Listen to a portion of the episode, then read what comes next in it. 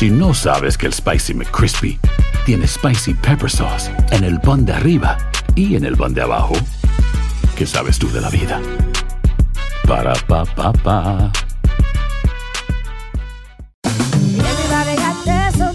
La venta para amigos y familiares de JCPenney está de vuelta. Desde lunes ahorra 30% extra en artículos por toda la tienda. Esos son ahorros adicionales por encima de nuestros precios bajos. Dile a tus amigos, ven con tu familia y ahorren en grande. No olvides, ya se acerca el Día de las Madres. Y tenemos todo lo que mamá quiere: joyería, belleza, salón y tarjetas de regalo. JCPenney, vale la pena. Cupón válido del 29 de abril al 5 de mayo en selección de estilos. Aplican exclusiones. Detalles en la tienda jcp.com. Hola, soy Jorge Ramos y a continuación escucharás el podcast del Noticiero Univisión. Bienvenidos, soy Ilia Calderón y estas son las historias más importantes del día. Es jueves 13 de enero, estas son las principales noticias. La Corte Suprema le dio un fuerte golpe a la estrategia del presidente Biden contra el COVID. Dijo que el gobierno no puede exigirle a negocios grandes pedir la vacuna obligatoria a sus empleados. Biden ordenó enviar más militares a hospitales que sufren una emergencia por el alto número de pacientes con coronavirus. Nos estamos agotando, nos estamos enfermando. Debemos de tratar esto como si fuera una guerra activa. Estados Unidos enfrenta la mayor escasez de sangre para transfusiones en más de una década. La Cruz Roja hace un llamado urgente a donar. Y en México el año ha comenzado con un dramático aumento del 25% en el precio de muchos alimentos. Veremos cómo la inflación está afectando a los mexicanos. Este es Noticiero Univisión con Jorge Ramos e Ilia Calderón. Muy buenas noches. La Corte Suprema de Estados Unidos ha tomado, Ilia, dos decisiones que nos podrían afectar a todos. Por un lado, prohibió al gobierno del presidente Biden exigir que las empresas grandes obliguen a sus empleados a vacunarse o a presentar pruebas de COVID. Y por la otra parte, autorizó el mandato del gobierno federal para que se vacune a la mayoría de los trabajadores del sector de la salud. Pablo Gato nos dice en qué se basaron estas decisiones y cuáles pueden ser las consecuencias. Biden pierde al menos por el momento la batalla en la Corte Suprema sobre uno de sus pilares en la pandemia, el mandato para que las empresas de más de 100 empleados exijan la vacunación de sus trabajadores. La Corte Suprema bloqueó el mandato que formalmente comenzaba a tener efecto el próximo lunes. En nuestro sistema de gobierno no es nuestra función sopesar ese tema, esa es la responsabilidad de aquellos que las personas eligen en el proceso democrático, declaró la Corte Suprema. El mandato queda bloqueado a nivel nacional. La Corte declaró que la agencia del gobierno encargada de supervisar que esas empresas tengan a sus empleados vacunados no tiene la capacidad para poder supervisar algo de semejante envergadura. La Casa Blanca había defendido vigorosamente ese mandato, alegando que la pandemia está matando a miles de trabajadores alrededor del país y que la vacunación protegerá sus vidas. The good news is that uh, a number of companies have already decided to do that and do that successfully. La buena noticia es que un número de empresas ya habían decidido vacunar a sus empleados y lo han estado haciendo de forma exitosa. Reaccionó hoy. Biden pidió que si se bloqueaba el mandato, que al menos la Corte Suprema permitiera requerir que las empresas ordenaran que sus trabajadores fueran con mascarillas y se hicieran pruebas frecuentemente. El Tribunal Supremo también se negó a eso. El líder de la mayoría republicana en el Senado, Mitch McConnell, se opuso a los mandatos para las empresas privadas diciendo que no es competencia del gobierno. La Corte Suprema coincide. Así que los jueces más conservadores han triunfado en ese sentido, diciendo que es, no es en el poder ejecutivo de establecer un mandato tan amplio sin embargo, la Corte sí mantuvo el mandato para los trabajadores de la salud, promovido por el presidente Biden. Estos tendrán que vacunarse para poder seguir trabajando. Son decisiones de gran impacto. El tema de las empresas afecta a 80 millones de personas en el país, el de los trabajadores de la salud a 10 en la Corte Suprema en Washington. Pablo Gato, Univisión. Continuamos con más de la pandemia. El presidente Biden anunció nuevos planes para tratar de frenar el coronavirus. Uno es distribuir mascarillas gratuitas, el otro es comprar 500 millones de pruebas adicionales y el tercero es enviar más militares a hospitales que necesitan apoyo urgente. Blanca Rosa Vilches nos informa en directo desde Union City, en Nueva Jersey. El personal militar médico será adicional al que ya fue desplazado a finales de noviembre cuando se descubrió Omicron en Sudáfrica. Hoy el presidente dijo que ayudarán a clasificar a los pacientes que llegan a los hospitales para aliviar el trabajo en las salas de emergencia. Sé que todos estamos frustrados al ingresar a otro año con una nueva variante del virus que sigue rompiendo récords de hospitalizaciones y contagios. El personal médico militar se desplazará en los seis estados con los niveles de Omicron más altos. Michigan, Nueva Jersey, Nuevo México, Nueva York, Ohio y Rhode Island. Como veterana del ejército, eh, es mi opinión que debemos de tratar esto como si fuera una guerra activa. Como doctora y veterana del ejército, dice que la ayuda es esencial en estos momentos. Ella es internista en New Jersey, un estado declarado en emergencia por el COVID. Nos estamos agotando, nos estamos enfermando. Eh, no hay lo suficiente personal para cuidar a los pacientes. Se distribuirán 500 millones de pruebas y la próxima semana mascarillas gratuitas. Además, los seguros médicos reembolsarán la compra de un máximo de ocho pruebas caseras por mes, algo que a Ana Rita, a sus 80 años, dice agradecer. Así uno se las hace en la casa y no tiene que salir. Los médicos advierten que además de vacunarse, las mascarillas sí marcan la diferencia. Una vez que ya uno se enferma con el virus, ahí es donde viene lo que se llama las coinfecciones, que entonces lo que lo mata a uno. Se trata, dice, de evitar las hospitalizaciones a toda costa. Blanca Rosa, la gobernadora de Nueva York, dice que hay una mejoría en los casos. El alcalde hoy declaró que estaría reconsiderando volver a las clases virtuales por la falta de alumnos presenciales. Sugiere el alcalde que no hay una mejoría, cómo están las cosas realmente en el estado y en la ciudad. Te explico, Ilia. El 30% del alumnado en la ciudad de Nueva York no ha asistido a clases, es decir, que 220 mil alumnos no fueron a las aulas, escolares desde el, reinicio de las clases eh, la semana pasada. Eso obviamente preocupa a las autoridades. Por otro lado, la gobernadora atribuye la pequeña mejoría en los casos en las últimas semanas al hecho de que los neoyorquinos están más vacunados que en cualquier otro estado. El 83% de los neoyorquinos ya está vacunado. Aquí en New Jersey es solamente el 71%. Es decir, que las personas que vienen a hacerse la prueba aquí a lugares como estos, a mis espaldas, el 35% aquí en New Jersey sale positivo. De allí que en Nueva York y en New Jersey y en otros tres estados, la ayuda que ya viene en los próximos días, que fue anunciada por el presidente Biden hoy, es realmente bienvenida con los brazos abiertos. Jorge, regreso contigo. Blanca Rosa, gracias. Precisamente de lo que estás hablando, Blanca Rosa, el número de contagios con Omicron en algunas ciudades del noreste de los Estados Unidos ha subido enormemente en diciembre, pero ahora podría estar bajando. Luis Mejía salió a investigar si ya estamos llegando al tope, como ocurrió en Sudáfrica. En medio de una explosión de contagios, las estadísticas dan algo de esperanza. Varios modelos pronostican que los casos de Omicron comenzarán a bajar en días más. En el noreste del país, donde la variante apareció primero, ya se están registrando menos infecciones. En el sur, donde hay pocos vacunados, podría tomar más tiempo. Yo calcularía que ese pico podría ser eh, a principios de febrero, quizás. Eh, todo depende, obviamente, de la tasa de inmunización que haya en la población. Como un incendio forestal que deja de crecer cuando ya no hay maleza que quemar, los contagios disminuyen cuando no quedan suficientes personas para infectar. Y eso puede ser por vacunación o porque ha estado infectado. En Sudáfrica, donde las infecciones empezaron temprano, los casos comenzaron a bajar drásticamente a mediados de diciembre. La esperanza es que la curva baje de igual manera en Estados Unidos, aunque nadie sabe cuán rápido. Yo creo que estamos cerca del pico, pero qué tan rápido vamos a bajar es una pregunta importante. En Inglaterra no han bajado tan rápido como en Sudáfrica. Entonces yo creo que qué va a pasar aquí va a depender mucho de una serie de circunstancias que aún no entendemos. Y lo importante es, es no, eh, no, no confiarse de que porque ya está bajando no me voy a contagiar, porque sigue habiendo muchísima transmisión. Entonces, aunque esté cansado, aunque lo haya escuchado antes y parezca que estamos más cerca del final, no hay razón para bajar la guardia, sino todo lo contrario.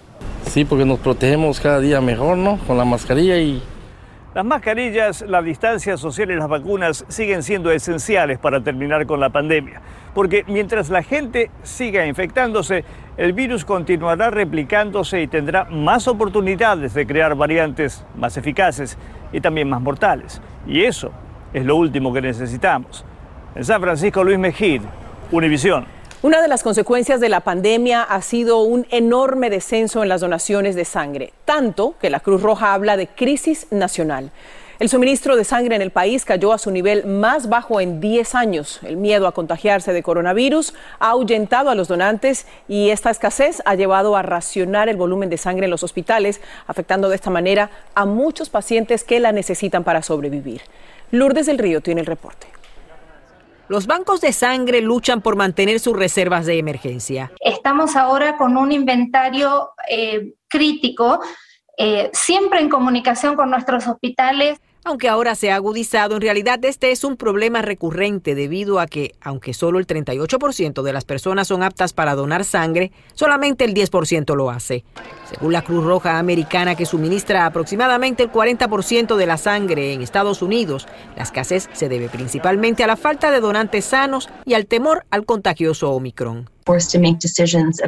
Los médicos están teniendo que tomar la decisión de a quién le dan la sangre de inmediato y quién tendrá que esperar, lo que es devastador. Los expertos aclaran que donar sangre no representa un riesgo a su salud, por lo que no debe haber temor ni siquiera a los contagios. La gente que viene a un centro de donación viene sin enfermedad, sin síntomas. Eso es uno de los requerimientos que pedimos. La sangre es un recurso insustituible y vital para los hospitales. Las cirugías, tratamientos contra el cáncer, tratamientos de enfermedades crónicas y lesiones traumáticas pueden requerir el uso de sangre donada. Gracias a varias transfusiones, Gloria Boisber, joven madre de dos hijos, logró sobrevivir a una complicada cirugía de corazón. Difícil expresarlo eh, eh, verbalmente en realidad, pero te digo de todo corazón que no estaría yo aquí presente hoy si no hubiese sido por la generosidad de las personas que han donado sangre. El 60% de los latinos tiene sangre tipo O, que es la sangre con más demanda ahora mismo. Sin embargo, menos del 5% de los hispanos dona sangre y necesitamos más diversidad en esa eh, comunidad de donantes, porque hay diferentes antígenos en, en los glóbulos rojos de las personas que son distintos para los hispanos, para los afroamericanos, para los blancos, etc. La escasez de sangre obligó al Departamento de Servicios de Salud del Condado de Los Ángeles a cerrar uno de sus centros de traumatología durante horas a principios de esta semana, una medida que no se había tomado en más de tres décadas. Lourdes, ¿qué se puede hacer? ¿Qué pueden hacer las personas que quieren donar y cómo pueden hacerlo de una manera segura? Saludos, Ilia. Bueno, es bastante sencillo. Todas estas organizaciones que se dedican a recoger sangre, como la Cruz Roja o One Blood, donde nos encontramos ahora, que como ustedes pueden ver, permanece desafortunadamente vacío, bueno, tienen sus páginas web. Es tan sencillo como llegar ahí, leer los requisitos, a ver si usted puede ser un donador de sangre y también le va a ofrecer una casilla donde usted pone su código de área. Eso le va a decir el lugar que le queda más cerca a su casa para que pueda ir a hacer este regalo de vida. Cabe destacar que por cada pinta de sangre, y a Jorge y amigos televidentes, se pueden salvar hasta tres vidas. Regreso contigo, Jorge. Gracias, me gusta tu frase regalo de vida. El presidente de México, Andrés Manuel López Obrador, asegura que se está recuperando del COVID y que sigue con sus actividades como gobernante. López Obrador compartió en las redes un video en el que habló de sus síntomas durante su segunda batalla en contra del coronavirus. Estoy un poco afónico, ya saben por qué razón, afortunadamente, eh, muy bien. No es eh, muy dañina esta nueva variante del COVID. López Obrador agregó que no ha tenido problemas de oxigenación ni tampoco otros síntomas serios. En temas judiciales, un jurado investigativo del Distrito de Columbia recomendó acusar criminalmente a 11 personas por el asalto al Capitolio, incluyendo a Elmer Stewart Rhodes, líder del grupo ultraderechista Oath Keepers. Rhodes fue arrestado en Texas. La fiscalía lo acusó formalmente junto a otros 10 sospechosos. Además, ocho afiliados a los Oath Keepers ya enfrentaban cargos por este mismo ataque. Ya que estás hablando de eso, Kevin McCarthy, líder de la minoría republicana en la Cámara Baja, se niega a cooperar en la investigación que realiza una comisión legislativa sobre el asalto al Capitolio el pasado 6 de enero. Los investigadores quieren interrogarlo sobre una conversación que tuvo con el entonces presidente Donald Trump durante el incidente. McCarthy señaló hoy que ya ha dicho lo que tenía que decir sobre este tema y que no puede darle más información a la comisión. En breve, la comunidad hispana de Houston exige que se investigue el asesinato de la adolescente que fue baleada este martes. Se declara como no culpable la joven acusada de arrojar a la basura a su bebé recién nacido en Nuevo México. Y el precio del limón y el aguacate en México alcanza niveles alarmantes. Boost Mobile tiene una gran oferta para que aproveches tu reembolso de impuestos al máximo y te mantengas conectado. Al cambiarte a Boost, recibe un 50% de descuento en tu primer mes de datos ilimitados. O, con un plan ilimitado de 40 dólares, llévate un Samsung Galaxy A15 5G por $39.99. Obtén los mejores teléfonos en las redes 5G más grandes del país. Con Boost Mobile, cambiarse es fácil. Solo visita boostmobile.com. Boost Mobile, sin miedo al éxito. Para clientes nuevos y solamente en línea, requiere AroPay. 50% de descuento en el primer mes requiere un plan de 25 dólares al mes. Aplican otras restricciones. Visita para detalles. Si no sabes que el Spicy McCrispy tiene Spicy Pepper Sauce en el pan de arriba y en el pan de abajo, ¿qué sabes tú de la vida? Para, pa, pa, pa. La venta para amigos y familiares de JCPenney está de vuelta. Desde lunes ahorra 30% extra en artículos por toda la tienda. Esos son ahorros adicionales por encima de nuestros precios bajos. Dile a tus amigos, ven con tu familia y ahorren en grande. No olvides, ya se acerca el Día de las Madres. Y tenemos todo lo que mamá quiere: joyería, belleza, salón y tarjetas de regalo. JCPenney, vale la pena. Cupón válido del 29 de abril al 5 de mayo en selección de estilos. Aplican exclusiones. Detalles en la tienda jcp.com. Estás escuchando el podcast del Noticiero Univisión. Algunos padres hispanos del distrito escolar de Williamsville, en el estado de Nueva York, están disgustados después de que los alumnos de una escuela primaria fueron enviados a casa con una tarea que incluía un lenguaje supuestamente racista. El incidente hizo que los funcionarios escolares informaran que van a tratar de resolver el problema, pero todavía no se sabe si el profesor que asignó esta tarea va a ser disciplinado. Autoridades de Houston revisan minuciosamente videos de seguridad buscando alguna pista sobre el autor del brutal asesinato de un adolescente mientras paseaba a su perro. Aún no hay rastros del auto oscuro desde el que se cree dispararon a la menor y tampoco han trascendido detalles de un posible móvil ni sospechosos. Daisy Ríos está en vivo desde Houston con las novedades de este caso. ¿Qué es lo último que se sabe, Daisy? ¿Qué tal? Muy buenas tardes. En este momento les cuento, estamos en el suroeste de la ciudad de Houston, lugar donde precisamente ocurrió el crimen de esta jovencita de Diamond Álvarez, jovencita hispana de tan solo 15 años de edad. La investigación continúa, sin embargo, muy pocas son las pistas que según nos dijo esta mañana Ana Machado, la madre de la joven hispana, no ha recibido ninguna notificación en referencia a algún posible sospechoso, sospechosos en el crimen de esta jovencita que ha simbrado a toda la comunidad hispana, específicamente aquí en el suroeste de la ciudad, una comunidad que dicen es bastante tranquila, un lugar en donde esta joven se había criado y que le rinde precisamente un tributo en este momento en memoria de la jovencita que era descrita como muy inteligente, con muchas ganas de vivir, pero sobre todo que tenía, eh, por supuesto, un futuro por delante. Hasta aquí mi reporte, regreso con ustedes. Sí, muchísimas gracias. El informe de un investigador independiente reveló que los dos policías que detuvieron a Gaby Petito y a Brian Landry el año pasado en Utah deben ser puestos en libertad condicional. Ella, recordamos, fue asesinada, él aparentemente se quitó la vida. La pareja hacía un viaje a través del país y tuvo una disputa en agosto cuando llamaron a los agentes que habrían cometido errores de procedimiento por no presentar cargos en ese momento. En California, las autoridades acusaron de asesinato a la madre de tres niños que fueron hallados muertos en una vivienda. Agentes encontraron a los pequeños de 8, 5 y 3 años en un apartamento del condado Merced. También hallaron a la madre, Patricia Ortiz, de 31 años, quien presentaba heridas que, según la policía, se propinó ella misma. A Ortiz la llevaron a un hospital y luego irá a la cárcel. Una madre de la Florida asesinó a sus dos hijos de tres, y nueve, de tres años y nueve meses antes de quitarse la vida. El trágico incidente ocurrió en el condado Pasco, cerca de la ciudad de Tampa. Las autoridades aún no han precisado el motivo que habría tenido esta mujer para cometer el crimen. La joven de 18 años acusada de arrojar a su bebé recién nacido un contenedor de basura va a permanecer bajo arresto domiciliario antes de su juicio tras declararse no culpable.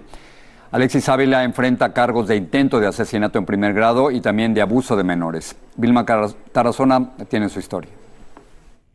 El caso de Alexis Ávila, la mujer de 18 años a la que captaron en cámaras de seguridad tirando a su bebé recién nacido en un contenedor de basura, no deja descansar a la comunidad de Hobbs en Nuevo México. La madre acusada de intento de asesinato en primer grado y abuso infantil se presentó en la corte y la dejaron libre bajo fianza. Esta es la casa donde permanece en arresto domiciliario. El abuelo paterno dijo que quiere adoptar al bebé al que llamaron Saúl. Dice que su hijo, Steven, de 16 años, exnovio de Ávila, es el padre de la criatura. Asegura que no sabían del embarazo. Erika Rivera trabaja en el lugar donde encontraron al bebé. Difícil de creer todavía de que alguien pueda tirar un bebé como una basura y todo el mundo quiere que se haga justicia para el bebé. Las cámaras de seguridad que captaron el hecho estaban en la tienda donde ella trabaja. Cuando la policía le habló a mi jefe que había una escena de crimen acá atrás y que si podía um, usar sus cámaras, ya fue él cuando vio lo que había pasado. Cuenta que el bebé se pegó con las paredes del contenedor por la fuerza con la que lo arrojó la madre. Aquí eh, fue pegó el bebé le pegó a la pared atrás del contenedor. Dice que estuvo en el basurero por más de cinco horas antes de que lo encontrara un grupo de personas que se dedica a buscar cosas de valor entre los desperdicios. Cuando vi estas imágenes me dio escalofríos, no podía creer que era un bebé lo que estaba tirando. Sierra Hinojosa era amiga de la madre acusada. Fui a la escuela con ella, tuve como muchas clases con ella. Yo, somos amigas, o éramos amigas, y ahora no, ni le hablo nada. La madre acusada, Alexis Ávila, deberá portar un monitor electrónico y solo podrá salir de su casa para ir a la escuela, al trabajo y a citas médicas. Además, no podrá tener contacto con el bebé. Ilia. Terrible este caso. Muchas gracias, Vilma. Vamos a cambiar de tema para hablar de la realeza británica. La reina Isabel II despojó a su hijo, el príncipe Andrés, de sus títulos militares honorarios y de sus patronatos reales. El Palacio de Buckingham dijo que Andrés había renunciado a ambas cosas y la reina estuvo de acuerdo. El príncipe enfrenta una acusación de abuso sexual en una corte de los Estados Unidos. Vamos con Patricia a ver lo que tienen para esta noche. Patricia. Gracias, Jorge. Bueno, esta noche vamos a hablar del Servicio de Inmigración que informó que está otorgando ayuda para cualquier trámite a las víctimas de desastres naturales que tienen procesos pendientes de inmigración. También a más de un mes del trágico accidente en Chiapas, México, que ustedes recuerdan cobró la vida de 56 inmigrantes, llegaron a Guatemala los cuerpos de 18 de las víctimas, entre ellas cuatro menores de edad. Y el Departamento de Justicia comenzará a liberar de las prisiones federales de todo el país a miles de reclusos que cumplían condenas por delitos menores o por crímenes no violentos. Los detalles de esto y más esta noche en la edición nocturna. Espero me acompañen. La inflación está golpeando duramente el bolsillo de los mexicanos por el aumento en el precio de los alimentos. Y los expertos lo atribuyen a varios factores, la falta de competencia en el mercado nacional y también problemas de producción y de distribución. Jessica Cermeño nos explica lo cara que está la vida en México. Esta mañana que Antonio Reyes llegó a un mercado de la capital mexicana, se asombró con el precio del limón. Están bastante elevados. En algunos lugares están en 80 pesos el kilo de limón y es de consumo básico. Unos 4 dólares por kilo tres veces más que su precio hace un año. La fruta que los mexicanos comen todos los días y que más se ha encarecido. Sí, ahorita más con estos tiempos de, de pandemia, por la gripa, por los cambios de clima, es indispensable tomar algún cítrico. En México los precios de todos los vegetales, las frutas y las legumbres se han disparado en un 25% en enero por la inflación, la más alta en dos décadas. Y en el caso del limón y el aguacate que se exportan, también los consumidores estadounidenses se verán afectados. Eh, bueno, México es el principal introductor de frutas, verduras y legumbres a Estados Unidos, en prácticamente todas ellas. Lo que pasa en México en, en estos productos se va a reflejar allá en Estados Unidos. El limón y el aguacate son productos que se cultivan en Michoacán, a donde la inflación se juntó con las extorsiones del crimen organizado, como confirmaron agricultores a Univisión. De hoy en adelante me vas a dar un cierto porcentaje de lo que ganas en tu día. ¿Cómo te voy a dar yo? Pues si apenas me alcanza para el café. Ya que la problemática del crimen organizado nos ha dejado pérdidas hasta por 3.000 hectáreas de limón. Tan solo el año pasado la canasta básica de este país subió más de 11%, algo que no se veía desde 1998. Un incremento mayor al que tuvieron los alimentos en Estados Unidos. También la cerveza y el tequila de exportación aumentarán de precio. Por eso todos los mexicanos rezan para que la crisis inflacionaria se detenga. La gente pide su limoncito. El consomé, el taquito siempre lleva limón. Que ya se acabe. En la Ciudad de México, Jessica Cermeño, Univisión. Dice mi hermano en México que si no hay limón y aguacate no hay casa. No, pero ¿qué hacemos sin limón? Limón para todo, para todo. Y chile piquín. Buenas noches. Si no sabes que el Spicy McCrispy tiene Spicy Pepper Sauce en el pan de arriba y en el pan de abajo, ¿qué sabes tú de la vida? Para, pa, pa, pa. ¿Quieres regalar más que flores este Día de las Madres? The Home Depot te da una idea. Pasa más tiempo con mamá plantando flores coloridas, con macetas y tierra de primera calidad para realzar su jardín. Así sentirá que es su día todos los días. Llévate tierra para macetas Bigoro por solo $8.97 y crece plantas fuertes y saludables dentro y fuera de casa. Recoge en tienda y sigue cultivando más momentos con mamá en The Home Depot. Haces más, logras más. Más detalles en homedepot.com diagonal delivery. La venta para amigos y familiares de JCPenney está de vuelta. Desde el lunes ahorra 30% extra en artículos por toda la tienda. Esos son ahorros adicionales por encima de nuestros precios bajos. Dile a tus amigos, ven con tu familia y ahorren en grande. No olvides, ya se acerca el Día de las Madres. Y tenemos todo lo que mamá quiere: joyería, belleza, salón y tarjetas de regalo. JCPenney, vale la pena. Cupón válido del 29 de abril al 5 de mayo en selección de estilos. Aplican exclusiones. Detalles en la tienda jcp.com.